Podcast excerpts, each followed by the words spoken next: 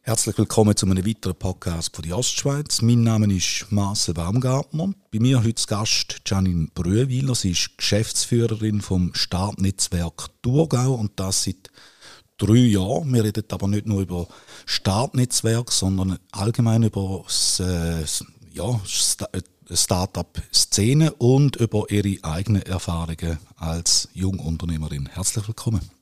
Danke vielmals.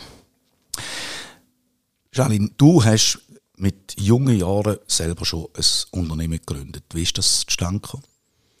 Das war so, dass ich äh, bei einer Verwaltung gearbeitet habe, in der Personalentwicklung. Und dort wie gemerkt habe, ich kann wie zu wenig bewirken, ich kann wie nicht zu wenig machen. Es war mir äh, zu politisch auch gewesen und es ist einfach zu lang gegangen, bis ich wirklich etwas umsetzen konnte. Und ähm, dann bin ich dazu gekommen, dass ich an der ersten Startup Nights äh, von Winterthur teilnehmen konnte. Eine Kollegin hat mich mitgenommen und dann hat mich der Virus gepackt vom Unternehmen gründen oder Unternehmerin sein.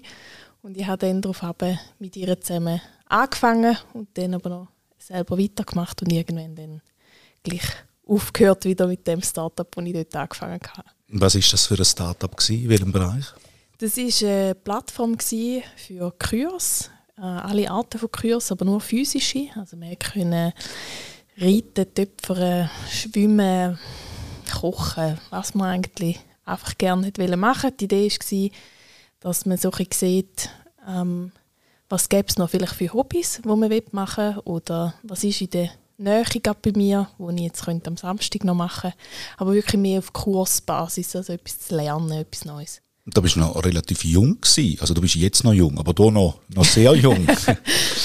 äh, ja, und gleich. Also irgendwie habe ich mir gar nicht so viel überlegt oder äh, mein Alter auch gar nicht hinterfragt zum Gründen. Es hat mich einfach angemacht und packt und in dieser Szene sind viele jung und ich bin mir jetzt nicht irgendwie jünger vorgekommen wie andere und habe es darum einfach gewagt.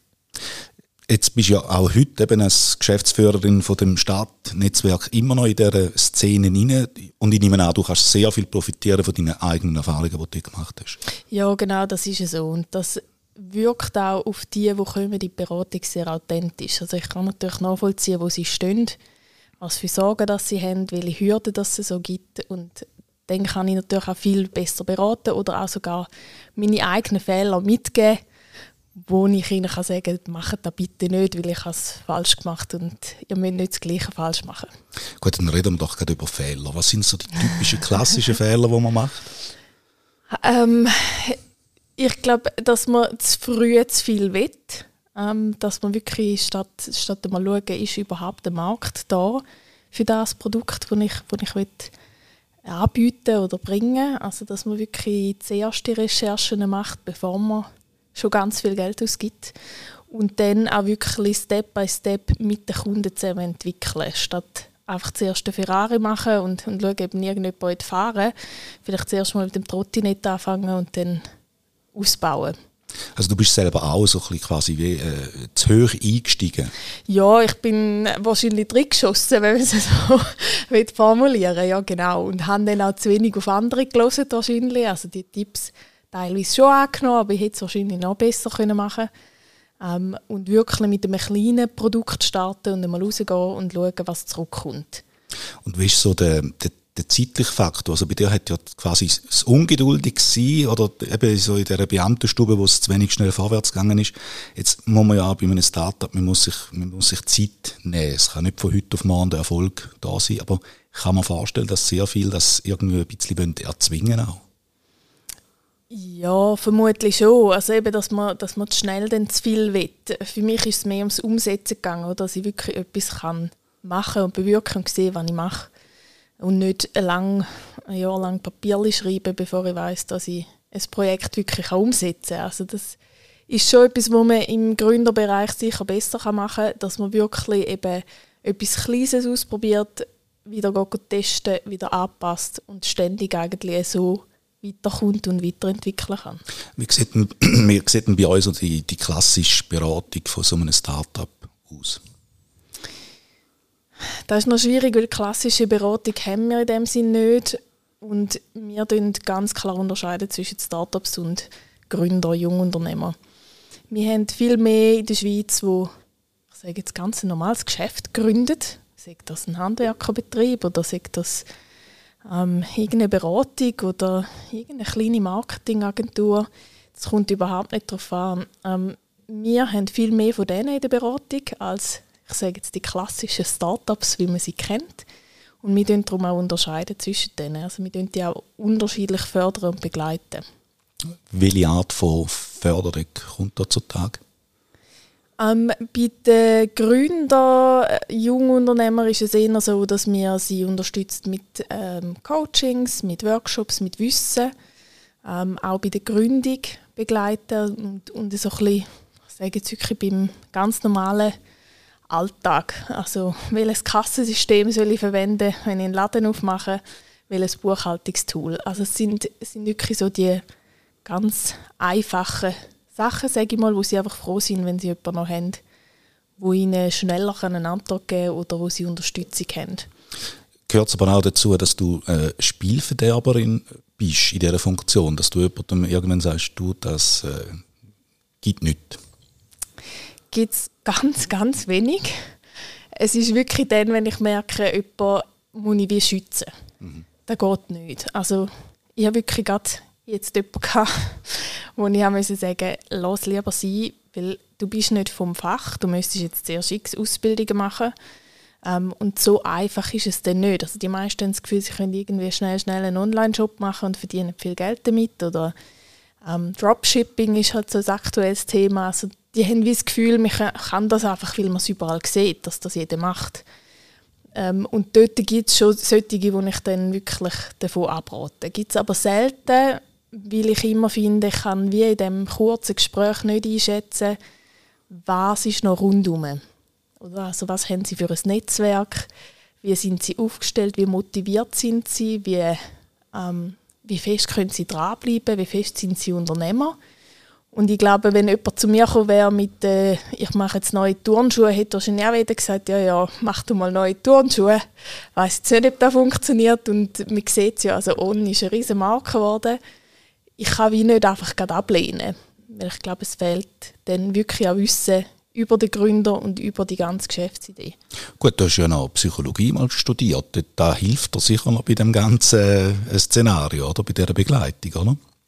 Ja, es hilft sicher teilweise. Ich habe angewandte Psychologie gemacht, also viel Wirtschaft, Wirtschaftsteil und ähm, natürlich können wir etwas brauchen davon, ähm, aber es ist jetzt nicht so, dass ich nur von dem könnte jetzt irgendwie Startups begleiten. Es ist wirklich sehr, sehr viel Erfahrung. Was hat sich in diesen zehn Jahren seit der Gründung von, von dem Zentrum, was hat sich äh, da herauskristallisiert? Wie hat sich das entwickelt? Schon so, dass man am Anfang weniger Beratungen hatte, weniger Workshops hatte. Man hat eigentlich erst, als ich bin, ähm, eine Stelle wirklich so geschaffen. Also vorher war es wie so eine Nebenstelle von der Industrie- und Handelskammer. Und dann hat man eigentlich gesehen, nein, wir wirklich Geschäftsführung haben und das aufbauen. Und mit dem ist recht viel dann reingekommen, weil man halt einfach auch mehr Ressourcen hatte. Und der Unterschied, der jetzt wirklich noch ist, ist das Thema Startups. Ich habe es vorher gesagt, wir, wir unterscheiden da. Und Startups haben wir bis, sage ich wirklich, bis Anfang des Jahres nicht gut können begleiten Und das können wir erst, seit wir die Kooperation haben, auch mit dem Startfeld, mit dem Switzerland Innovation Park Ost, dass wir miteinander die Förderung machen in der Ostschweiz, dass wir wirklich die Startups auch können unterstützen können. Das ist ein grosser Entwicklungsschritt.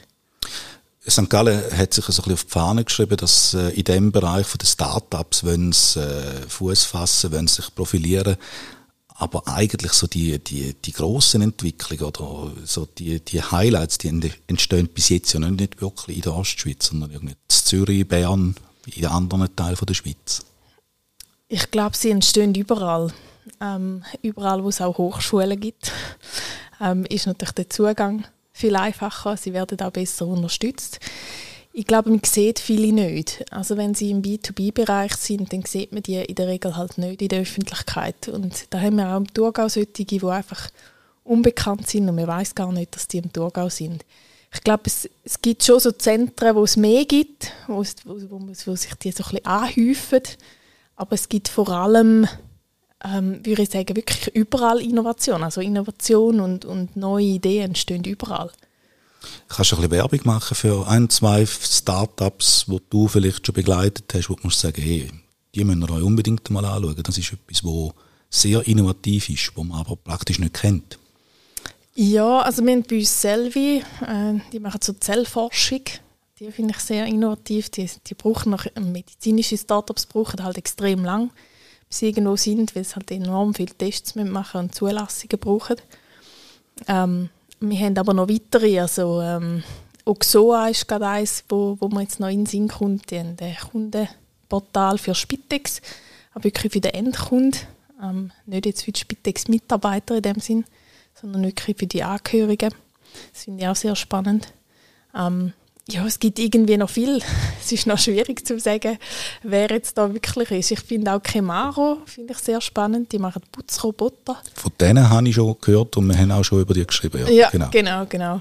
Die sind auch mal bei uns gewesen. Oder auch Blackroll, ähm, die Fitnessrolle, die mittlerweile noch viel mehr macht wie da, sind auch einmal bei uns gewesen und mittlerweile auch gross geworden. Oder? Die sind dann jetzt nicht mehr so mit uns in Verbindung, aber wir haben einmal den Start mit ihnen gemacht ihr beobachtet die nachher noch ein bisschen weiter in den ersten Jahren? Oder einfach durch die Medien? Also so. Ja, teilweise. Also jetzt gerade mit Cremaro sind wir noch häufig im Kontakt, ähm, mit anderen weniger. Es kommt immer ein bisschen darauf an, wo sie sind, wie sie sich entwickeln, was wir mit ihnen zu tun haben oder wie wir ihnen auch haben können helfen Vor 20 Jahren hat es so die Formel gegeben, fünf Jahre musst du äh, musst, musst die beweisen und nachher ist quasi der Peak erreicht. Äh, ist, gilt das immer noch? Ich finde es noch schwierig so zu sagen. Ich sehe solche, die nach zwei Jahren schon, schon sehr erfolgreich sind. Ähm, wirklich Mitarbeiter haben, gute Umsätze haben, natürlich immer noch mit gewissen Problemen kämpfen, aber wirklich sehr stark unterwegs sind. Andere, die nach fünf Jahren immer noch kämpfen. Ich glaube, so fix kann man das nicht sagen. Ähm, ist sicher gut, wenn man fünf Jahre überstanden hat, weil man hat schon viel gesehen und gemacht und probiert und weiß vielleicht ein bisschen besser, ob der Weg durchgeht oder was man noch machen oder nicht machen aber so konkret kann ich es nicht sagen. Wir, wir dann einfach in den ersten fünf Jahren unterstützen und nachher sagen, man müsste es schon so ein bisschen geschafft haben, dass du selber kannst äh, weitertragen. Auf eigenen Beinen stehen so quasi. Genau.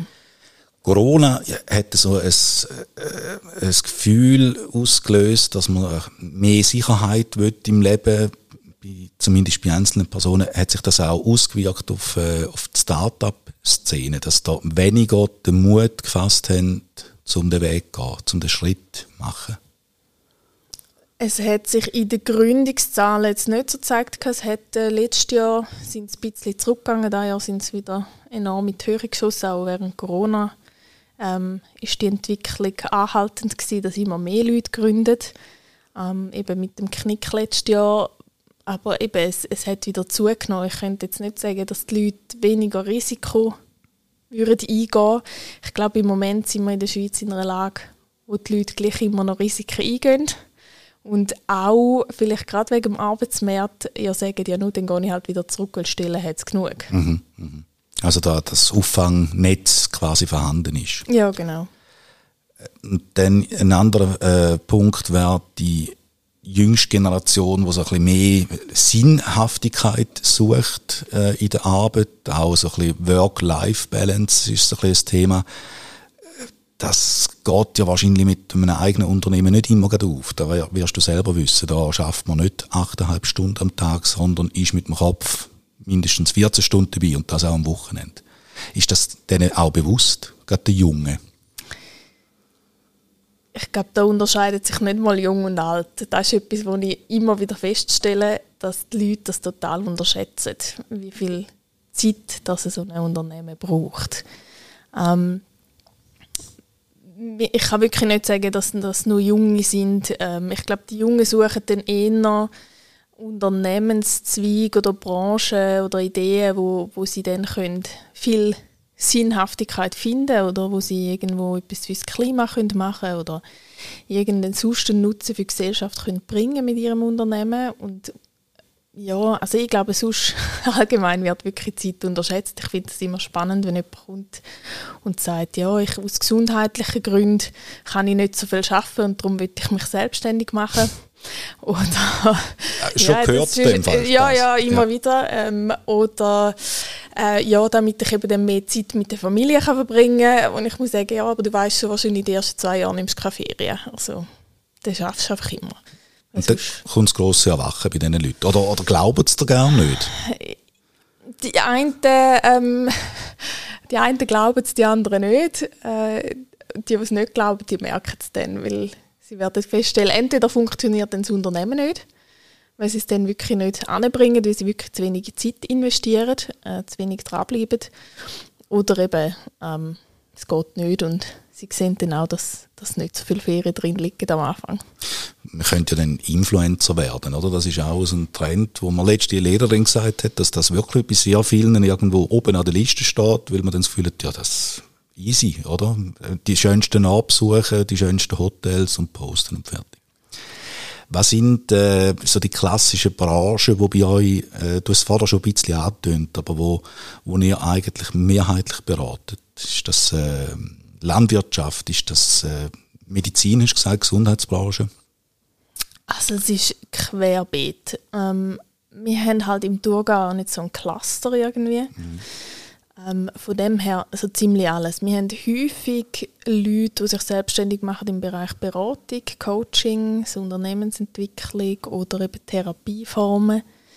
Ähm, dann haben wir aber auch im Food-Bereich immer wieder, äh, sagen das Foodtrucks oder sagen das irgendwie jemand, der neue Gewürzmischungen herstellt oder Safran verkauft äh, Chili anbaut und verkauft. Also wir, haben wirklich alles.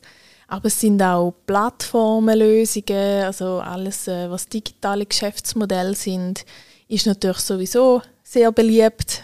Ähm, ja, also das kann ich wie nicht sagen und das ist auch das unglaublich Spannendste an meinem Job, dass ich so viel sehe und so viele Ideen zu mir kommen. Wie sieht es denn mit dem Geld aus? Meistens äh, scheitern ja Ideen genau an dem. Wie können wir dort äh, vermitteln? Ähm, haben ja nicht eine eigene Kasse, die ihr dann könnt auftun oder? Nein, für die Startups haben wir neu wegen der Kooperation da mit dem Startfeld Südost ähm, Möglichkeit zum so Förderpaket vergeben. Und ähm, von dort her haben wir weiter Richtung Stiftung, Stiftung Startfeld, wo neu auch die Thurgauer Kantonalbank mit dabei ist, sodass wir auch Thurgauer können mit bis zu 300'000 Franken unterstützen Das ist neu möglich. Sonst für die Nicht-Startups, also für alle anderen Gründer, haben wir kein Kessel oder so, wir jetzt könnten die irgendwie etwas geben zum Anfangen. Was wir können machen, sind einmal Kontakt vermitteln ähm, sicher auch Kantonalbank, die schon einige Projekte unterstützt hat. Aber auch sonst ähm, geben wir einmal Informationen und Tipps. Also wichtiger finde ich fast einmal, dass sie sich bewusst sind, was es bedeutet und wie viele Kosten das können auf sie zukommen.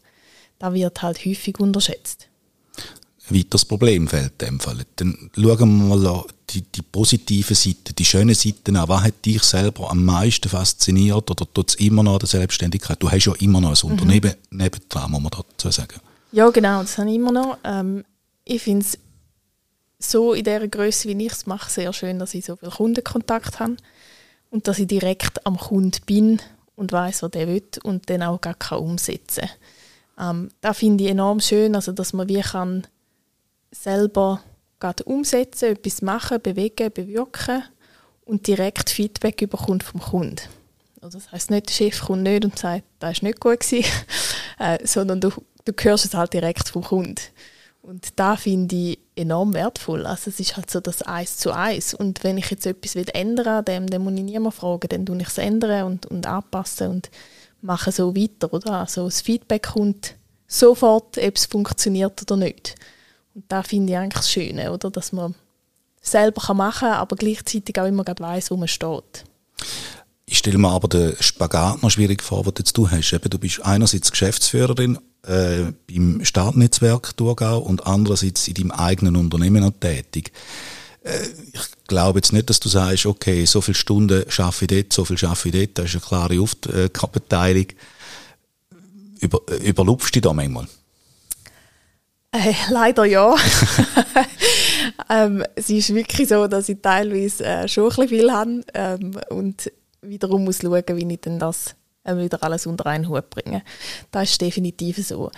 Der Vorteil ist, dass ich selber, wenn ich selber immer noch eine Firma habe, natürlich auch viel besser wieder nachvollziehen kann, wo die Gründer stehen. Oder was sie für Herausforderungen haben, weil ich selber weiß, wie es ist. Du kommst nicht einfach nur aus der Theorie. So. Genau, genau. Also ich kann immer wieder auch sagen, wie habe ich Kundenakquise gemacht, was ist bei mir nicht gut gelaufen, wie du ich die Rechnungen stellen und so weiter. Also ganz normale Fragen. Ähm, und ich aber auch kann sagen, wie ich es mache, ob sie das auch so machen, müssen sie selber wissen. Es ist ja nicht nur der einzige richtige Weg. Ähm, aber ich kann sicher so einmal Tipps mitgeben. Und eben für mich ist das spannend, oder, dass ich diesen Bezug auch nicht verliere. Und ja, also, ja mein, mein eigenes Business mache ich halt viel am Abend und am Wochenende, damit ich es irgendwie herbringe. Was leidet darunter? Du hast noch Familie. Ich habe noch Familie, ja genau.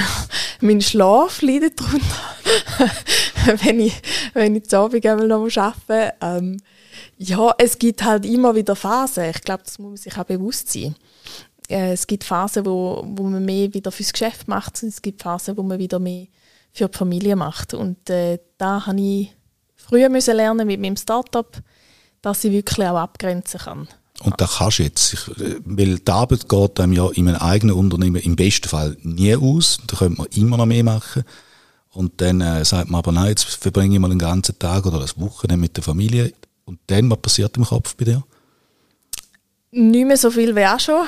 Ähm, ich habe wirklich gelernt, dass ich muss abschalten dass es nicht anders geht und dass die Zeit mit der Familie auch sehr wichtig ist. Oder? Also, ähm, ich merke das auch, ähm, wenn ich daheim bin ähm, mit der Tochter. Ich kann gar nicht an viel anderes denken. Sie fordert genug ein Kinder sind eine sehr gute Ablenkung, das habe ich auch schon gemerkt, ja. Definitiv. Ja. Also da, da geht nicht anders. Klar, wenn sie dann schläft oder so, dann nehme ich auch den Laptop für, aber wenn sie um ist, geht das gar nicht. Was ich schon mache, ist, meine Gedanken sind manchmal schon dort und ich denke, oh ja, da, da hätte ich noch sollen. Oder was ich manchmal mache, ist irgendwie kurz das Telefon oder so nebendran. Da, da mache ich manchmal noch, aber in der Regel bin ich sehr konsequent geworden zum, zum Schüttrennen. Du bist Jahrgang 89, hast schon zwei Unternehmen gegründet. Eins besteht immer noch und du hast noch ein, ein sehr langes Leben vor dir. Was hast du da noch für Missionen? Wirst du noch weitere Unternehmen gründen oder sagst du, ja nein, irgendwann habe ich genug von dieser Szene, auswandern, etwas ganz anderes machen? Ähm, ich habe mir jetzt so für, für den Beruf gar nicht, gar nicht mehr so viel überlegt, was ich noch mache. Ich kann nie Unternehmerin werden, weil ich aus einer Unternehmerfamilie komme und denke, dass ich arbeiten will ich eigentlich nicht. und äh, vor habe ich es jetzt nicht, nochmal zu gründen. Ist jetzt, äh, nicht, steht nicht direkt auf dem Plan. Äh, sage niemals nie, aber im Moment nicht.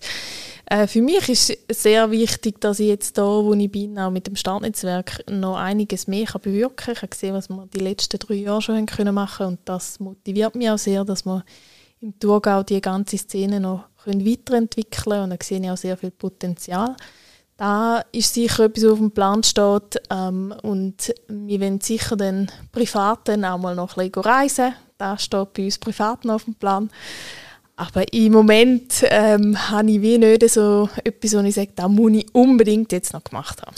Dann würde ich sagen, reden wir in drei oder vier, fünf Jahren nochmal drüber und schauen, äh, bist du auch reisen oder ist das immer noch auf der Penenzelliste? Und äh, ob jetzt vielleicht doch nochmal irgendein Unternehmen entstanden ist von, von deiner Person her. Können wir gerne machen. Herzlichen Dank für das Gespräch. Danke auch vielmals.